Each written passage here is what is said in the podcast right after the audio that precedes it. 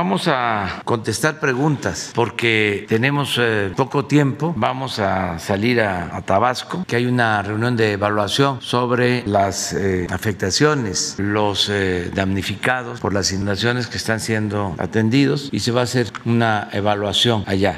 vamos primero a resolver, quedaron pendientes Shaila y Reina y luego, si les parece, y otro compañero que está aquí para irnos dos y dos. Adelante. Gracias, buenos días, presidente Shaila Rosagel, corresponsal de Grupo Gili, el Imparcial de Sonora, La Crónica de Mexicali y Frontera de Tijuana. Presidente, en Sonora la SEDATU inició un proceso de medición y deslinde de terrenos de presunta propiedad de la nación en cinco municipios que son Cajeme, Guaymas, Benito Juárez, Empalme y San Ignacio Río Muerto. Se trata de 40 predios de un, un poco más de 91 mil hectáreas. Hay inquietud en esta región, aunque los productores y agricultores confían en que se va a respetar el Estado de Derecho en esta, en esta etapa, eh, pues hay quienes piensan que es una especie de, de expropiación de tierras. Entonces, bueno, preguntarle, presidente, si esta acción es parte del compromiso con la tribu yaqui y qué resultados se espera con este procedimiento, qué impacto tendrá eh, este, este proceso al final cuando concluya. Sí, como lo dimos a conocer, estamos eh, llevando a cabo un plan para hacer justicia a los eh, pueblos yaquis. Es la etnia más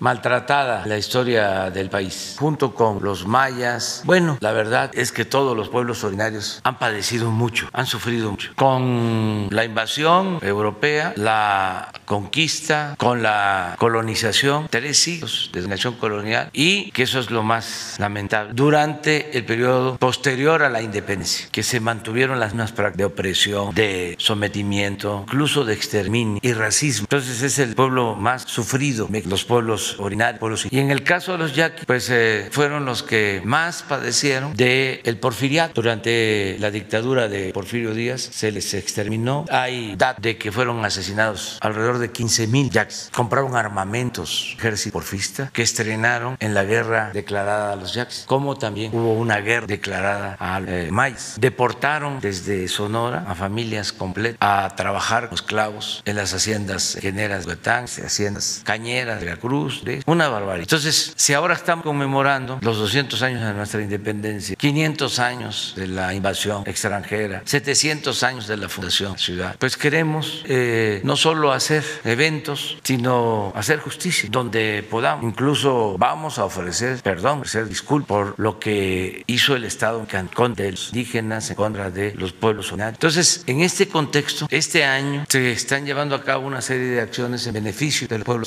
Y una de las cosas que ellos han planteado siempre es de que les arrebataron sus tierras, como les quitaron el agua. No solo porfiriato. Ahí fue brutal. También eh, les han arrebatado las tierras y las aguas. Luego de que el general Cárdenas, que fue presidente que más los apoyó, les entregó de nuevo tierras. Mejor dicho, les confirmó Minio la propiedad de sus tierras mediante una resolución presidencial en aquel entonces de un número determinado de hectáreas. Pero esa resolución presidencial se modificó en los últimos gobiernos, creo que en el gobierno de Cedillo, y les quitaron tierras. Entonces estamos haciendo un levantamiento de todas las tierras para ver cuánto eh, le quitaron, les quitaron. Desde luego se constituyeron ejidos en esas tierras. Esa propiedad social pues se tiene que respetar. Ni modo que este, se expropien los ejidos para devolver las tierras a los pueblos ya Ya tiene que ver con lo que se hizo en ese sentido. Y hay también grandes extensiones de terrenos que tenemos que ver cómo se adquirieron. Tienen que mostrar los propietarios sus escrituras, a quién le compraron, si eran tierras ejidal. Y también que es lo que pensamos puede ayudar bastante. Hay tierras nacionales, grandes extensiones de tierras nacionales. Entonces, se está haciendo eh, este trabajo.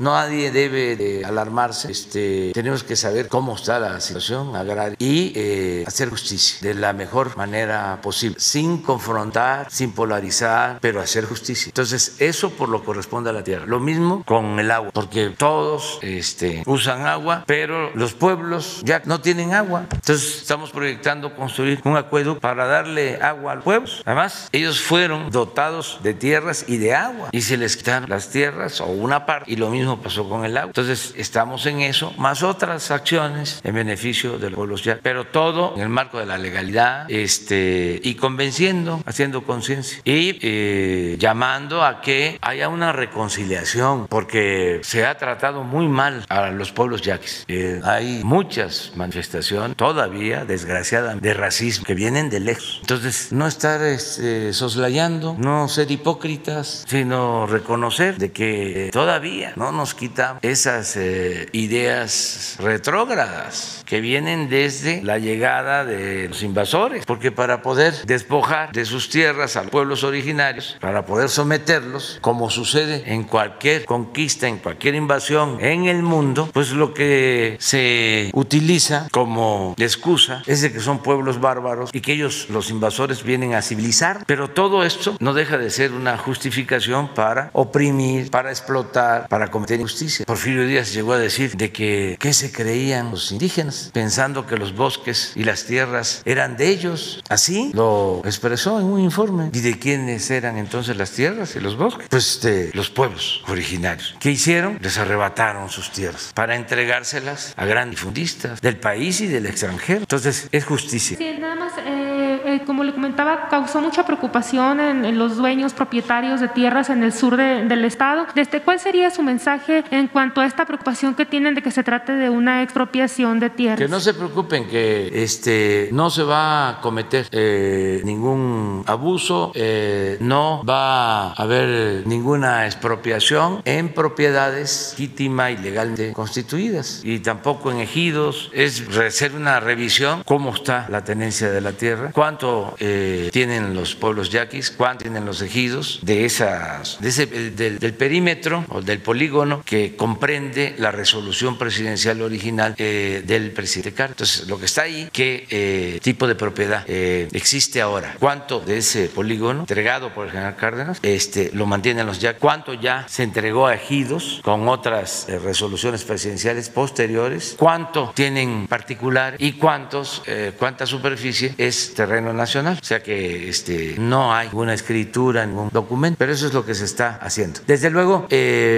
no deja de haber quietud porque como hay también elecciones, Ahora todo lo utilizan, ¿no? Para este, infundir miedo, pero no hay nada que temer. Eso es lo que le puedo decir. Muchas gracias, presidente. Presidente, eh, la cifra de muertes asociadas a COVID-19 en México sumaría en más de 300 mil, teniendo en cuenta el último reporte de exceso de mortalidad de la, de la Secretaría de Salud, que precisa que de febrero de 2020 al 13 de febrero de este año son 294 mil eh, fallecimientos de exceso de mortalidad eh, solamente por COVID-19, más los que se han sumado con los reportes diarios. Preguntarle qué significa esta cifra, qué le ha comentado el Gabinete de Salud sobre esta, esta cifra en el manejo de la pandemia y si modificaría de alguna forma la estrategia eh, que se está siguiendo para la pandemia. Mira, lo de las cifras, este, pues eh, ha provocado alguna polémica. Hasta el expresidente Calderón salió a exponer de que era mucho más número de fallecidos que lo que aquí se informa. Lo retomó el Washington Post. O sea, haciéndolo muy grande. La verdad es que se ha informado bastante. Nosotros no ocultamos nada y lo va a seguir haciendo la Secretaría de Salud. Nosotros eh, hemos hecho todo lo que hemos podido realizar. Día que ha habido una entrega total. Se ha actuado no solo como buenos servidores públicos, sino eh, de buen corazón, con mística, para enfrentar la pandemia, para evitar los fallecimientos. Hemos trabajado día y noche y estamos hablando de muchos trabajadores de la salud y eh, se ha hecho hasta un reconocimiento internacional de la Organización Mundial de la Salud, que México fue el país de América Latina que llevó a cabo la mayor reconversión de hospitales para atender enfermos, para fallecidos. Somos de los primeros en obtener la vacuna, en estar aplicando la vacuna. Lo eh, previmos con tiempo. Sin embargo, nuestros adversarios, que son muy morales y son capaces de valerse de todo, hasta del dolor humano, andan siempre sopiloteando. Es temporada de sopilotes. Entonces, este, siempre eh, magnifican todo lo que pueda significar perjudicarnos, porque lo que está en el fondo, no hay que olvidar, es de que estamos combatiendo la peste de la corrupción y ellos están inconformes porque son muy corruptos, los conservadores, nuestros opositores, mucho, mucho, muy corruptos. Y no solo son los de la mafia del poder, sino sus achichincles, voceros, intelectuales orgánicos, la prensa que está mostrando el cobre, pero no solo en México, ¿eh? en el mundo hay una crisis de credibilidad en los medios de información. Estoy hablando del el New York Times y del Washington Post y del Wall Street Journal y el Financial Times, todos, todos, todos, todos, porque durante el periodo neoliberal, y eso es un buen tema de análisis, fueron cooptados por las grandes corporaciones económicas y financieras. Es el caso de México. La mayoría de los medios está en poder de hombres de negocios, no está en poder de periodistas. Las televisoras, las estaciones de radio, los periódicos, en manos de empresarios. Entonces, ¿para qué utilizan los medios? Para proteger sus intereses. A ver, díganme, ¿cuántos medios de información en México son de periodistas? ¿Dónde están las televisoras periodistas, de comunicadores? No, los periodistas son empleados de los dueños de los medios que no solo tienen ese negocio o que ese negocio o esa empresa no es la principal, esa es la que le ayuda para que puedan prosperar otras empresas del mismo corporativo. ¿Cuáles son las otras empresas? Pues todos los dueños de información tienen compañías constructoras que recibían contratos millonarios. Todos los dueños de medios de comunicación o la mayoría de estos a los que me refiero eran proveedores del gobierno, vendían hasta medicinas, no pagaban impuestos sus empresas. Entonces hay realmente una crisis, pero es sobre todo una crisis moral. Y en vez de cambiar, quieren a fuerza mantener la misma república simulada para seguir robando, para seguirse quedando con lo que es del pueblo. Y no les importa que en ese afán de lucro empobrezcan a millones de mexicanos y no les importa ni siquiera el que por esa actitud egoísta hasta ellos mismos vivan en la inseguridad o que tengan que andar con carros blindados y rodeados de guardaespaldas y no puedan salir a la calle. Pueden hasta manejar sus carros en el extranjero, solo. Aquí no. Tienen que vivir en búnker, en fortalezas. Entonces, ¿por qué no mejor aceptar de que es importante el cambio y ayudar a que transformemos al país, que se establezcan las bases para que se puedan hacer negocios con ganancias razonables, que no se robe, que no se apueste al clientismo, al saqueo, que se piense en los demás, ni modo que se van a llevar cuando se mueran todo eso que acumulan. Yo no he visto un funeral donde además de la persona que perdió la vida, vaya detrás carros con cajas fuertes. No nos llevamos nada. ¿Y por qué no llevarnos la acción de haber actuado con humanismo, con verdadera solidaridad, con amor al prójimo? Eso es lo más importante, sublime. Esa es la verdadera felicidad. Estar bien con uno mismo, estar bien con nuestra conciencia y estar bien con el. Entonces, pero eso es que estás tratando es el fondo del asunto. Es una crisis mundial de los medios. Ahora, ayer el Departamento de Estado, el gobierno de Estados Unidos hace sus recomendaciones sobre México. ¿A quién creen que acusa el gobierno de Estados Unidos? Entre otros, a San Juana. A San Juana, que es la directora de Notimex, una periodista consecuente, porque se enfrentó a grupos de intereses creados. Y resulta que esa asociación que se llama Artículo 19 está financiada por empresas extranjeras, hasta por el Departamento de Estado. Para empezar, nosotros no nos metemos a opinar sobre violaciones de derechos humanos en Estados Unidos. Somos respetuosos. No podemos opinar sobre lo que sucede en otro país. Entonces, ¿por qué el gobierno de Estados Unidos opina sobre cuestiones que solo competen a mexicanos? ¿Por qué se lanzan en contra de San Juan, que ya la volvieron famosa? Además, es una mujer que tiene todo nuestro respeto, una buena periodista. Y ese este, organismo 19, artículo 19, está apoyado por el extranjero. Pero además, toda la gente que tiene que ver con artículo 19 pertenece al movimiento conservador que está en contra. Y lo puedo probar, todo lo que les estoy diciendo. Pero pues eso puede ser nota en New York Times o en cualquier otro periódico. Nada más que afortunadamente el cambio en México es un cambio, lo he dicho en otras ocasiones, de mentalidad y eso no tiene ningún efecto. Además, tenemos nuestra conciencia tranquila, no censuramos a nadie. No es el caso. Arruinaron a Gutiérrez Vivó. ¿Quién pregunta?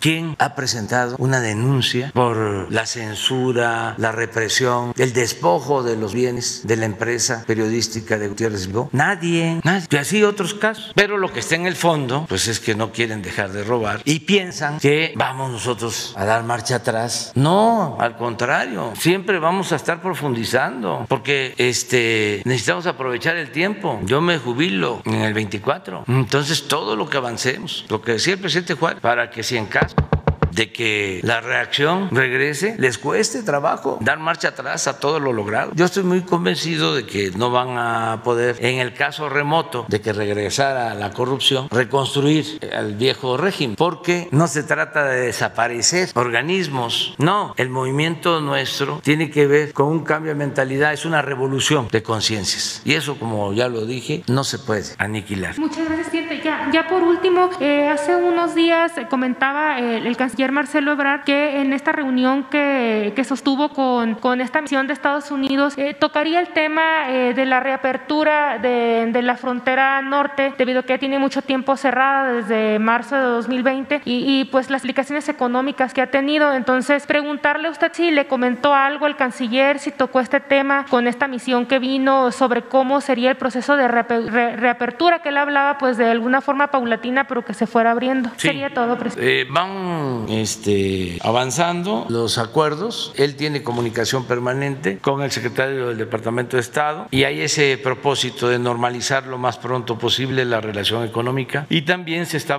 avanzando en un acuerdo migratorio. Vamos bien este, y son buenas las relaciones con el gobierno de Estados Unidos, porque también esa era otra apuesta de los conservadores corruptos del país, de que nos peleáramos con el gobierno de Estados Unidos. No, este, son muy buenas las relaciones, presidente Biden, y vamos a llegar a acuerdos. Tenemos buena ocasión. Quedó Reina. Gracias, buenos días. Reinaide Ramírez de pie de página Libera Radio y reportera independiente. Presidente, pues tengo que ser breve porque se tiene que ir, pero pues no podemos dejar pasar lo que acaba de decir sobre artículo 19 y sobre eh, el caso de, de Notmex. Presidente, usted tiene derecho a, a, a defender a funcionarios y por supuesto de, de, hablar sobre la relación con Estados Unidos y lo que puede o no debe de hacer un país, pero en el caso particular eh, hay denuncias específicas, concretas sobre los abusos que se han cometido en Nodimec y independientemente de que también se está investigando al líder eh, sindical de ese lugar, que hasta ahorita pues no ha habido avances sobre eso, pero eh, hay denuncias, presidente, de lo que ha hecho ahí.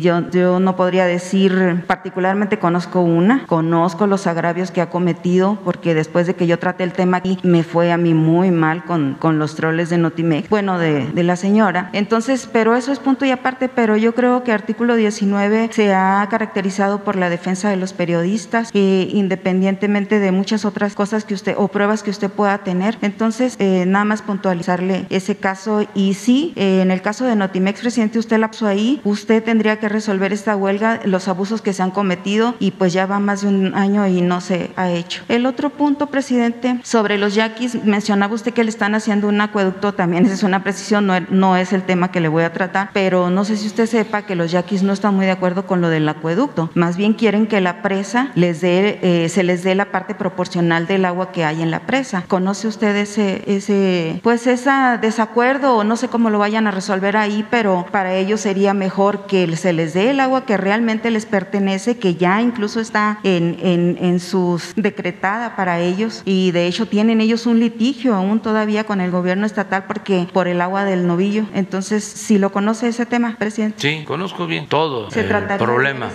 Sí, y se está trabajando con ellos. No se hace nada si no es con el acuerdo de los uh, gobernadores, ya que de las autoridades tradicionales de los pueblos. Estamos trabajando, ya llevamos pues eh, como un año que hay una comisión, están allá este, de varias dependencias y es algo que eh, yo eh, estoy atendiendo de manera personal. También tienen algunas situaciones ahí con la construcción de las viviendas, no sé, este ya sí, también. Sí, sí, sí. Eh, siempre hay este, protestas, eh, inconformidades, pero para eso es el diálogo. Entonces, cuando se actúa de buena fe, cuando lo que se quiere es que se parta o hacer justicia, los problemas se resuelven. O sea, la gente protesta y se inconforma cuando hay imposiciones, cuando eh, se les quiere despojar de sus bienes. Yo me refiero a, a, los yaquis en cuanto a la vivienda de los yaquis del Sí, sí, sí, sí, sí, sí. Ajá, entre sí. ellos. No se va a poder hacer una vivienda si no es con la autorización de ellos. Pero en todo, o sea, hay consulta permanente. Ellos son los que están participando este, en todo este proceso. Hemos firmado acuerdos, han habido muchísimas reuniones, hay consensos. No deja de haber este, discrepancias, porque así somos todos. Pero eh, son más las coincidencias y vamos a ir hacia adelante. Lo de la entonces sí, sí se está viendo esa posibilidad. Todo, todo se está viendo. No, no se descarta nada. Bien, el tema, presidente, que le quiero plantear. También te quiero decir algo sobre eso. Hay quienes quisieran que no lográramos ningún acuerdo. Sí, también. Sí, sí, hay eso. O sea, porque hay mucho clasismo, mucho racismo. Sí, eso sí, también existe ahí. Lamentable. En el sur de Sonora, en Sonora. Lamentable. Entonces, pero es en el país. Entonces hablábamos de eso. Es una nefasta herencia lo del racismo, de que este, hay quienes se sienten de sangre azul. Eh, el tema que le quiero plantear, usted ayer hablaba hacia una defensa eh, muy contundente de las, de las Fuerzas Armadas y el trabajo que han desarrollado en, en el país en estos dos años o más de dos años y, y en, ensalzaba también la situación de la Guardia Nacional. Presidente, ayer en, en Sonora, eh, bueno, perdón, en, ahora en febrero, en Sonora hay un, hay un indígena mixteco encarcelado por una acción que hizo la Guardia Nacional en, en Sonora, en una carretera. Usted sabe que Sonora, que las carreteras de Sonora ahorita están intransitables porque son inseguras por la delincuencia organizada, porque hay balaceras a todas horas del día, porque hay mucho, eh, porque se roban los carros, porque atacan a toda la gente. Encima de eso, presidente, circular por las calles de, de Sonora tampoco ya no es una garantía que esté la Guardia Nacional, porque en el kilómetro 32 en Santana, el 7 de febrero, eh, pasó por ahí una familia de indígenas mixtecos que poco hablan español o el castellano y, y los paró la Guardia Nacional porque dicen que a 10 metros vieron que, que el conductor, el indígena, se llama Melitón, eh, no traía puesto el cinturón de seguridad y lo detuvieron. Y la camioneta de Melitón es una camioneta pick-up, pidió prestado para comprarla, eh, él tenía sus documentos eh, y, y, era, se, se ve a simple vista es una camioneta bonita, podríamos decir, una camioneta doble cabina, pick-up, eh, Nissan. Entonces lo paran y le empiezan a revisar el carro, los, de, los tres elementos de la Guardia Nacional, y le que si es de él, que si, o sea, cómo, o sea, lo que entiende la familia es que como un indígena mixteco puede traer una camioneta de ese tipo. Fue la indignación primera que tuvieron ellos. Y, y al final le dicen, le empiezan a, buscar por todos lados, le tallan la serie, dicen que encuentran una serie distinta a la de ese carro y lo turnan al Ministerio Público. El Ministerio Público, basado en el parte, en el IPH que hizo la Guardia Nacional, los tres elementos, eh, lo turna al Ministerio Público y lo turna al juez y es el caso que ahorita ya va a cumplir casi dos meses encerrado por un delito que probablemente no cometió, presidente, porque hay dos, hay dos números de series, la del carro que él traía, que está bien, que tiene incluso un seguro y bueno, de una investigación que ya realizamos, y la de otro carro que efectivamente tiene reporte de robo en Puebla. El, ellos argumentan que esa camioneta es la del robo en Puebla y la otra, eh, la otra serie que es la que él trae, la que él traía originalmente y que ya después de buscarle le, le, ellos le encontraron supuestamente otra, es esa es esa está bien y tiene un seguro de un, un seguro incluso vehicular. Eh, los mismos guardias, la Guardia Nacional, que parece ser que no están bien capacitados, presidente, y ahí sí tendría que ser su intervención eh, para ver de qué manera están este, que, que, hagan este tipo de abusos o de atropellos. Y ellos, entre ellos mismos discutían si es, no es, es si es la, la, la, serie, no es la serie. Y al final deciden que lo turnan, lo pasan al, al bueno, este hombre y todavía encima el juez simula que hace un juicio y le ponen de traductor a su esposa, cuando la ley habla de que se tiene que poner un perito traductor y se confabulan entre todos ellos,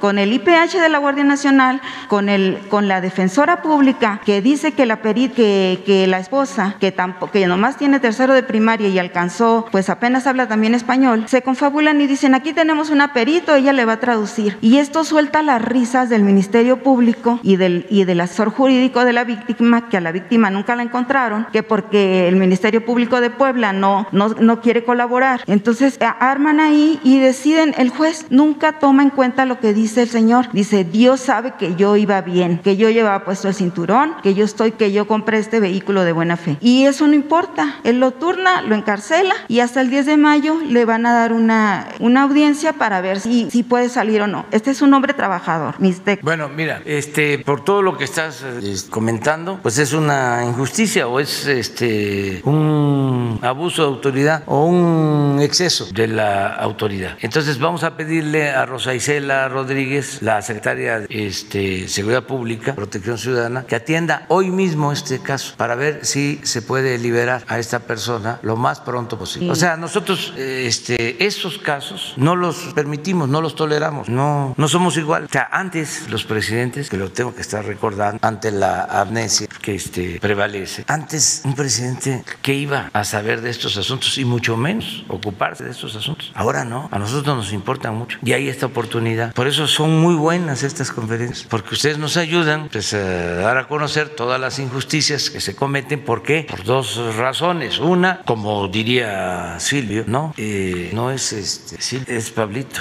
Yo no vivo en una sociedad perfecta, o sea, todavía no vivimos en una sociedad perfecta. Aspiramos a vivir en una sociedad, sí, y este, pero eh, vamos hacia allá. Entonces, ahora mismo se va, va, a atender este asunto. Vamos a ver el enlace. Me tengo que ir, ¿eh? también se los advierto, porque adelante, Pedro. Gracias, señor presidente. Buenos días, tenga usted. Estamos aquí en el aeropuerto de la Ciudad de México. Me acompaña el ingeniero Bernardo Aguilar Calvo, director general para Europa de la Secretaría de Relaciones Exteriores.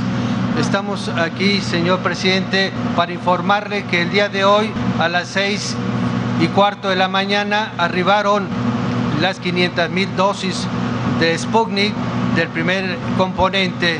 Y estamos aquí ya atentos para recibir la eh, segunda entrega de Pfizer esta semana de 145.275 dosis de esta vacuna para completar el vuelo número 40 y el embarque número 26. Y con esta cifra, señor presidente, tenemos 13 millones 456 mil 620 vacunas en el país para seguir con la campaña nacional de vacunación para adultos mayores en todo el país, señor presidente. Es cuanto lo que queríamos informarle, señor. Muy bien. Gracias, Pedro. Muchas gracias, muchas gracias por todo lo que están haciendo. Qué, bien que siguen llegando las vacunas. Eh, se va avanzando eh, con la vacunación de adultos mayores. Ayer eh, se vacunaron alrededor de 300 mil. A ver si tienen el corte de las 4 de la tarde del número de vacunados. Ya que estamos tratando este tema, decirles que me recomiendan los médicos que me vacune 254 mil, pero es el corte de las 4 ya, de las 4. Sí, este, me la semana próxima. Me voy a vacunar. Este, no les voy a decir porque no quiero que se haga este un espectáculo. Nada más voy a ir a donde me corresponde y me voy a, vacunar. El estudio previo que se va a hacer presidente de cómo se llama? Ya me lo hicieron. Ah, ¿Tiene algún nombre el estudio? No, este, pues eh, me sacaron sangre para ver eh, cuántos eh, anticuerpos tengo. No hay problema, tengo anticuerpos, pero recomiendan que sí, me pues, debo de vacunar. Presidente, como ya se tiene que ir, nada más le recuerdo por si Ernesto no tiene, le des más que está aquí, no tiene oportunidad, recordarle que había un compromiso. Sí, ya tenemos toda la información. Hoy mismo se le va a entregar toda la información. Vino el presidente municipal de Ayutla con un escrito, quería participar en la conferencia. Dijimos que no porque se iba a generar una polémica que no este, conviene. Pues de eso se trata, que no. Pero sí, pero también hay otros asuntos. Pero o sea, le vamos a entregar toda la información. Y de lo del, de la extra, la ejecución extrajudicial. Del presidente municipal de Ayutla. Una respuesta. Sí, este, eh, lo que podemos hacer es que grabes para Ayutla eh, lo que dice en su oficio el presidente municipal, que le mandes un video y lo grabes a él para que sea este parejo, los dos. Pero de la ejecución extrajudicial, presidente, eh, de la información. Ah, ese es otro tema. También Alejandro Encinas te va a presentar el informe. Pero también el general que diga si, ya el este, otro. Hoy mismo, hoy mismo, ¿sí? los dos casos. Pero en el caso de Ayutla quiero eso, porque vinieron hasta acá las autoridades y son autoridades electas democráticamente de usos y costumbres, los elige el pueblo, entonces hay que respetarlos. Entonces, que se dé a conocer la opinión de la autoridad, que él dé a conocer su opinión y en el caso, ese es en el caso del agua, de, y en el caso de la eh, supuesta ejecución eh, extrajudicial, que Encinas le dé el informe. Y si no eh, queda conforme, regresamos de nuevo al tema. Pero ahí pues, también el general presidente. Ahí el general también que diga el otro muchachito de 16 años que está desaparecido, si también fue ejecutado o dónde está ese muchacho. Sí, les voy a informar. Hoy les informa este, en sí. Nada más, nada más decirles que eh, no somos eh, iguales a los que se fueron. No somos autoritarios, no declaramos la guerra, no desaparecemos a nadie, no ordenamos torturas, masacres, no nos confundan. Bueno, nos vemos. Gracias.